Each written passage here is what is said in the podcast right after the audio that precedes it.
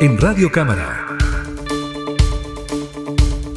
Entrevistas.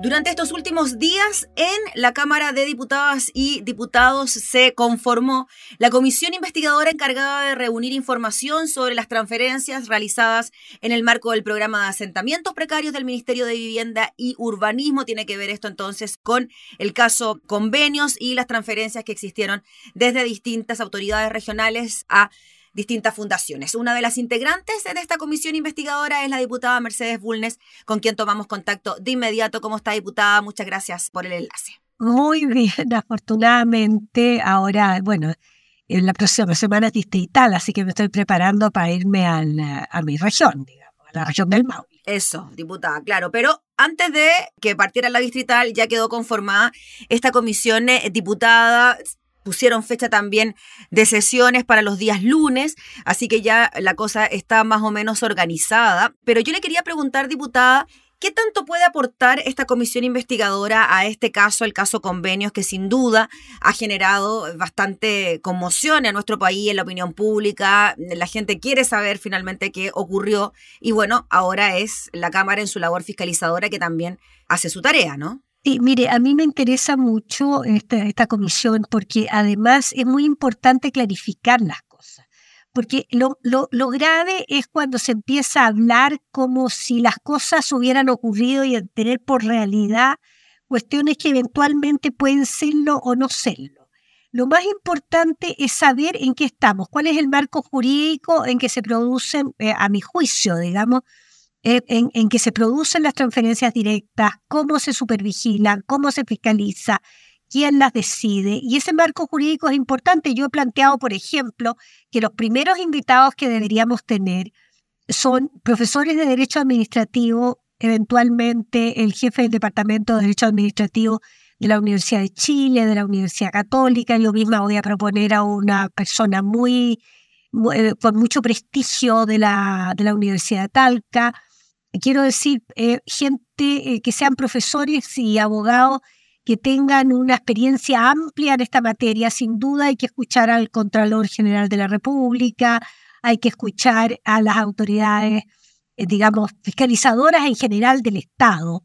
Y, por cierto, también a las personas que han sido mencionadas, de manera de poder, tendremos que ver los convenios, tendremos que examinarlos en su mérito, tendremos que ver eh, si las rendiciones de cuenta. Y a mi juicio, eh, bueno, se trata particularmente esta comisión sobre asentamientos precarios y el tema que ocurrió en, en Antofagasta, pero también ha habido otras denuncias a nivel de los gobiernos regionales. Habrá que escuchar también eso, porque esto esta es una materia que no viene de este gobierno. Es una materia antigua, la de las transferencias directas y, la, y los convenios con fundaciones y corporaciones para ejecutar eh, actividades que, pertenecen verdaderamente al Estado, ¿no es cierto? Entonces, eh, eh, estamos, tenemos que investigar a contar del 2015, dice nuestro, nuestro mandato, y tendremos que verlo. Y, a juicio mío debería extenderse también a otras fundaciones y corporaciones que han, que han recibido transferencias cuantiosas, más cuantiosas que la que se habló en Antofagasta, mucho más de 1.300 millones, digamos. Entonces es importante. Sí en el sur del país, sobre todo, diputada. Diputada, y en relación a eso mismo, ¿Cómo ve usted estas ventanas, como se le han denominado, que existen en la ley de presupuesto para que finalmente exista esta posibilidad de que, por ejemplo, gobiernos regionales puedan hacer transferencias directas por los montos que usted nos comentaba, más de mil millones de pesos a fundaciones y después nos hemos dado cuenta de que estas platas, pues bien, eran dirigidas a otro tipo de propósitos que no eran precisamente asentamientos rurales o campamentos, etcétera. Asentamientos precarios. Asentamientos precarios, digo. ¿Cómo ve usted eso? Eso que puede existir en la ley de presupuesto. Mire, a mí lo que me preocupa y en ese sentido encuentro que el gobierno del presidente Boris ha sido bastante claro. Aquí hay que investigarlo todo. Hay muchas veces gente eh, o personas que no tienen la debida probidad, que creen, eh, que creen que se pueden aprovechar de, de fisuras. A mí no me gusta la palabra resquicio, pero también puede usarse la palabra resquicio, que se puso de alguna manera muy de moda.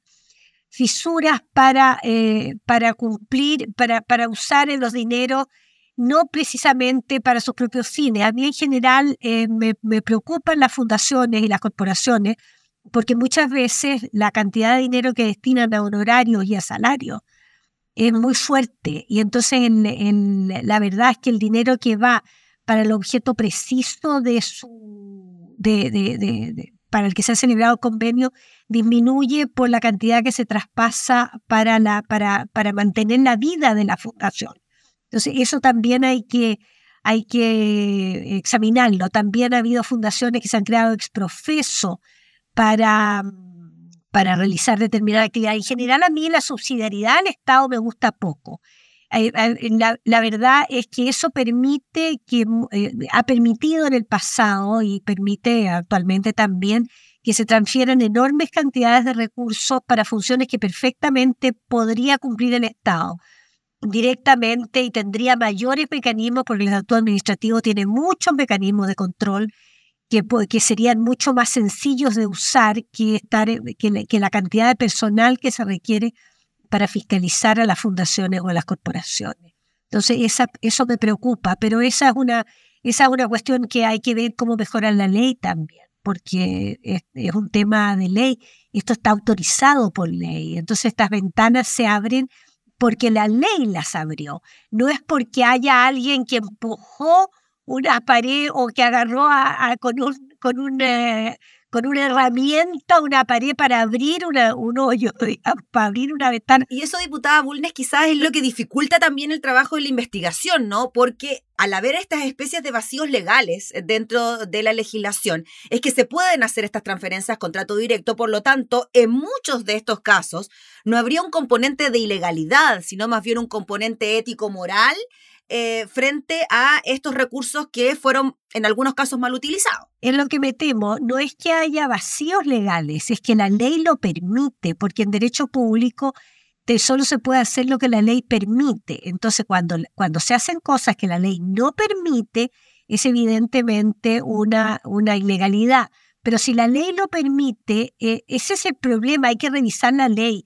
En ese sentido me pareció inteligente y, observador, digamos, bueno, yo en general encuentro muy inteligente el ministro de Justicia, es un hombre muy, muy preparado y que sabe mucho y que, y que explica muy bien las cosas, por lo menos a mí me resulta muy claro escucharlo. Aquí hay que ver si hay ilegalidades, eh, si hay fraudes si hay errores administrativos o si hay simplemente una actitud que es ética o moralmente reprochable. Son dos cosas distintas.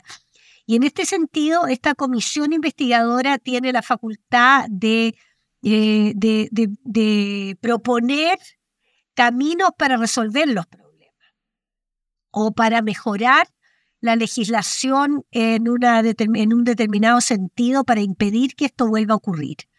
Y eso me parece que, que, es el principal sentido de una comisión investigadora, pero yo creo que hay que llegar al fondo del asunto y hay que determinar en qué casos se ha incurrido en conductas simplemente reprochables moralmente o, definitivamente ilegales. Y también hay que ver un tema que es muy complejo, que es el, de, el del tráfico de influencias. Eso es un tema muy complejo que en nuestro país eh, se facilita por la por una parte por la endogamia de, de las élites políticas, tenemos que todos son parientes de todos, o mucha gente es pariente de alguien. No, y en este caso en particular, diputada, harta pareja, ¿no? Parejas involucradas también en el tema de las platas. Claro, en ese sentido, fíjate que es bien curioso, yo eh, lo conversaba hace unos días con mi marido, Roberto Celedón, que es un abogado bastante conocido. Así es. Y le decía que primero que nada, el problema es que dentro de la pareja no existen las inhabilidades que existen dentro del matrimonio. ¿Ya? Porque tú tienes las inhabilidades que provienen de los, de los vínculos de consanguinidad y de afinidad. Entonces tú ahí vienes inhabilidades que son muy claras y muy definitivas, pero dentro de la pareja no. Exactamente no hay esa inhabilidad. Y por otra parte, y esto puede sonar un poco duro y tal vez no sea políticamente correcto, pero dentro del matrimonio hay un compromiso de permanencia que puede, que puede fracasar, digamos. Sí, claro. Los matrimonios fracasan, pero de alguna manera tú te comprometes a permanencia. Y dentro de la pareja no te comprometes a permanencia.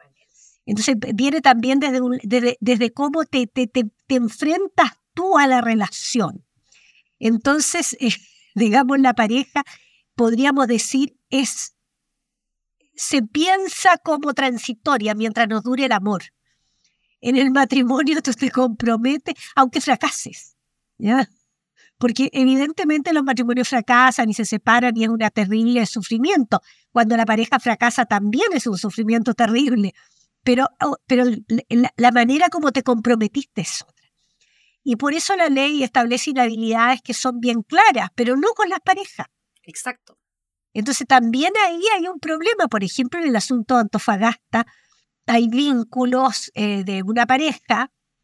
Yo tengo muy buena opinión, siempre, siempre he tenido mucha, mucho aprecio por la diputada Catalina Pérez, y tengo que decirlo, pero eso no me, eso no me puede, no, no me puede eh, frenar en, un momento en que, en que estoy en una comisión investigadora, como también puedo tener el, mayor amor por mis hijos, pero si cometen una falta tengo que ser capaz de, de reprochárselo, digamos, o sea, no, no es un problema.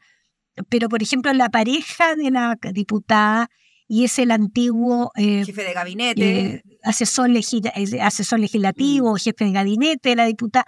Entonces, son vínculos que, que son difíciles de, de, romper porque crean confianzas y cuando hay abuso de confianza es, muy, es muy difícil, es muy difícil y es muy doloroso para la persona que, que sufre un abuso de confianza. Pero, pero aquí estamos en un tema que hay que investigar a fondo y hay que investigarlo desde el derecho, de, o sea, desde la ilegalidad, desde el fraude, desde el error administrativo, desde el tráfico de influencia o simplemente desde la desde un reproche ético. No sabemos y eso por eso hay que investigar. Diputada Bulnes, la figura del ministro Jackson, en paralelo a la conformación de esta comisión investigadora, ya se anunció la presentación de una acusación constitucional en contra del ministro, ha sido seriamente cuestionado, de distintos sectores han pedido que incluso salga del gobierno, reforma previsional condicionada a eh, la salida del ministro Jackson, como se ha dicho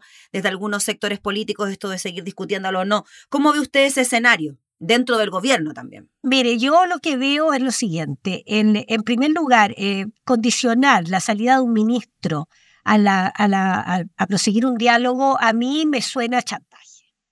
Es, una palabra dura, pero es una palabra verdadera. Yo no te puedo decir, mira, yo no voy a ir a verte mientras tú no eches de la casa a tu hijo, por ejemplo, o a tu amiga. No, yo no puedo hacer eso porque eso es un chantaje. Realmente es una cosa, y, sobre todo en un régimen presidencial en que los ministros y los cargos de exclusiva confianza permanecen mientras cuenten con la confianza del presidente. A mí eso realmente no, no, no lo encuentro aceptable, sobre todo porque se te viene de, partidos que tampoco estaban tan sentados a la mesa. En el fondo, están, están como aprovechando una, haciendo un punto político de lo que tiene que ser una, un, diálogo que va en beneficio de la comunidad.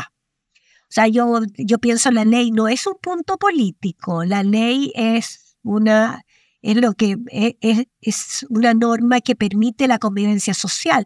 Entonces podemos tener distintas opiniones sobre la ley, pero no podemos hacer eh, un chantaje respecto a eso. Por una parte, y la permanencia del ministro Jackson, yo creo que es un ministro que ha hecho bien las cosas en el, en el Ministerio del Desarrollo del desarrollo, pero, pero, pero es el presidente quien tiene que juzgar, digamos. La opinión personal que yo pueda tener sobre el ministro, si es simpático, si no es simpático, si es alto, si es bajo, si lo hace bien o si lo hace mal, en definitiva depende del gobierno y del diálogo al interior de las fuerzas políticas que apoyan al gobierno. ¿Y cómo ve la acusación constitucional, diputada? ¿Le ve futuro, no le ve futuro? ¿Cómo ve usted el desarrollo de la misma? Bueno, si no sabemos siquiera por qué va a ser la acusación constitucional. Mm. O sea, escuchamos que iba a haber una, una, acusación constitucional, eso lo escuchamos ayer, y después escuchamos, y esto sí que me llamó la atención, a un partido político diciéndoles vamos a ayudar para que hagan un buen nivel. O sea, por favor, ¿en qué estamos? Yo digo voy a hacer algo mm. y viene alguien y me dice, ya que vas a hacerlo, te voy a ayudar para que lo hagas bien.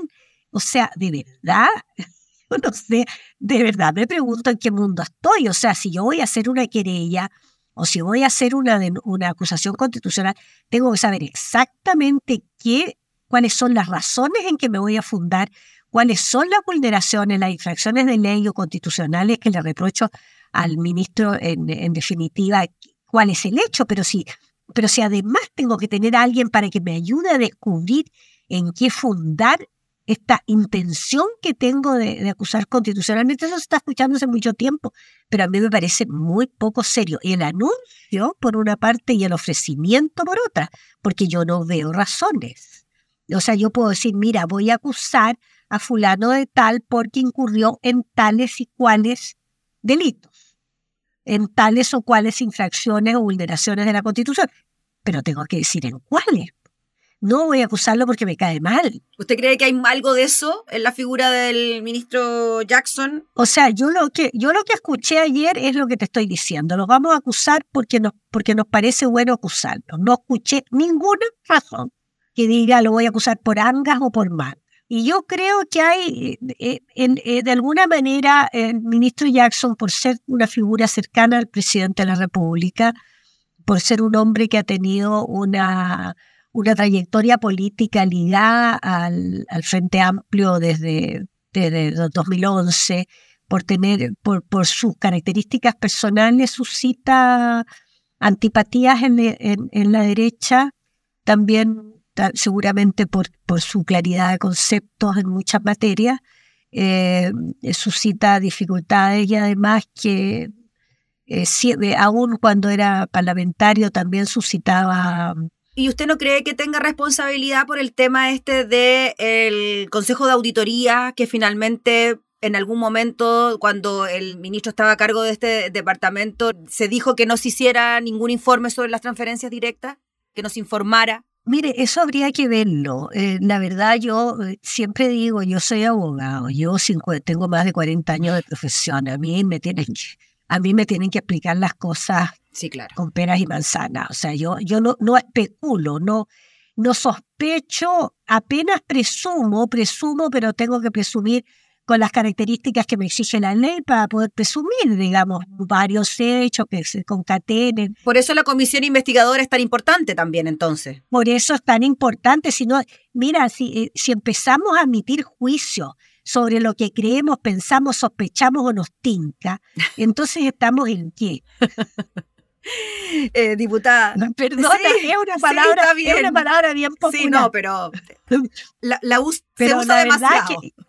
yo no puedo hablar ni como, ni como persona, o sea, ni como, ni como mujer, ni como persona, ni como abogado, ni como parlamentaria, ni como nada de lo que me pinta y empezar a lanzarlo como verdad absoluta.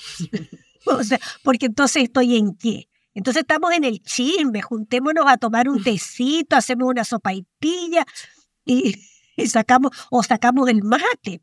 O sea, por favor, ¿en qué estamos? Si somos gente seria y tenemos que, y de alguna manera la, la, la, la, ciudadanía nos mira, por eso, por eso, también un poco por eso es el desprestigio, porque estar estar como viejas materas, no, no. Sí, claro. Con todo respeto por las señoras que toman mate. A mí me encanta el mate y me encanta sentarme a tomar mate con un par de amigas. O sea, lo encuentro maravilloso. Pero la verdad. No es el caso. Eh, no me eligieron para eso, perdón, no me eligieron. Diputada Bulnes, finalmente le quería preguntar por la figura del diputado Castro como presidente de la comisión investigadora del caso convenios. Se lo pregunto porque aparecieron ciertos antecedentes que tienen que ver con su señora, con su esposa, donde también habrían existido algún tipo de transferencia directa cuando ella era integrante del directorio de un, lo quiero decir bien para no equivocarme, el diario Antofagasta difundió que la ex de salud Antofagasta Antofagasta traspasó más de 513 millones al Hotel Altos del Sol en 2020, cuando se usaron estos lugares como residencias sanitarias, y la esposa del diputado habría integrado una sociedad que controla parte del grupo empresarial, Corlaet, dueña del hotel. ¿Qué le parece a usted eso, siendo que el diputado es presidente de la comisión? A él dice que la participación de su esposa era menor y que fue Contraloría a ver el hotel. Mire, yo no sé si la participación de la, de la cónyuge del diputado Castro era mayor o menor y creo que en ese sentido tiene muy poca importancia si era mayor o menor. Lo que importa es ver cómo se hicieron los convenios, que en ese sentido tampoco voy a emitir una opinión, o sea, yo creo que también es un asunto que hay que investigar. Mm. Él mismo tendrá que dar una explicación. Efectivamente, durante la pandemia hubo, una gran cantidad de convenios y tratos directos que por la situación de emergencia sanitaria no pasaron por muchos controles. Y se denunciaron muchas cosas en ese sentido, pero nuevamente estamos en un terreno de lo que yo le dije, digamos, aquí no es ni lo que me tinca ni lo que me parece. O sea, esto es algo que hay que investigar, hay que ver, hay que ver, cada uno tiene que conocer las inhabilidades, si hubo tráfico de influencia, si no hubo tráfico de influencia, si hubo amistades, si los convenios se cumplieron, todo eso es, materia de una investigación, no es una materia de en que podamos entrar a, a emitir juicios a priori, sin, sin conocimiento de hecho. Yo no omito juicios sin conocimiento de hecho. Creo que es algo que hay que investigar, por cierto. Yo no voté por el, eh, por el diputado Castro para presidir esta comisión. Yo voté por el diputado Yarzo, con quien tampoco tengo ninguna cercanía especial. Eh, y el diputado Castro fue elegido por siete votos eh, y seis votos por el diputado Yarzo. O sea, esto es un tema que, que, está dentro de las mayorías políticas y fue elegido de esta manera, digamos. Pero en definitiva, que él presida la comisión no significa que él decida la comisión, eh, sino que significa que esto es una comisión de 13 personas que tendremos que trabajar muy duramente. Y creo que es una comisión extremadamente importante.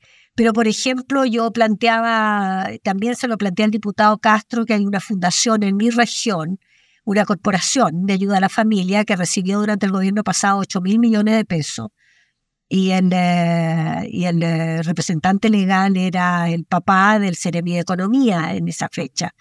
Eh, ahora no sé cómo son fondos de mejor niñez, no sé si entra dentro del mandato de esta comisión.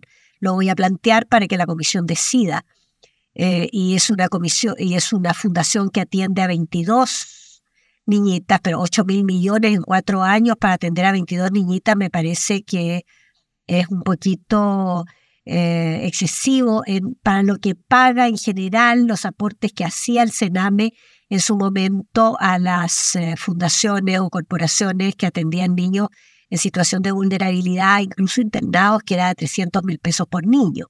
Entonces, no, que evidentemente era insuficiente, pero eh, eh, también, eh, y además este, este, es una, este, este, representante legal es una persona que ha estado sindicado, ha estado imputado, no sé en qué estado está la causa en este momento, por, eventual, por eventuales abusos de carácter sexual. Entonces, también son temas que, que, si no pueden verse en esta comisión, voy a tener que, voy a que es una denuncia además que ha hecho la diputada Ana María Gasmuri, eh, dentro de la comisión que, que investiga eh, Mejor Niñez. Entonces son cosas que, por eso le digo, en, en, este país hay demasiadas cosas que investigar. Hay demasiadas eh, situaciones con las transferencias de dinero desde el Estado que es necesario investigar, como es necesario investigar las transferencias para, para, asentamientos precarios, digamos.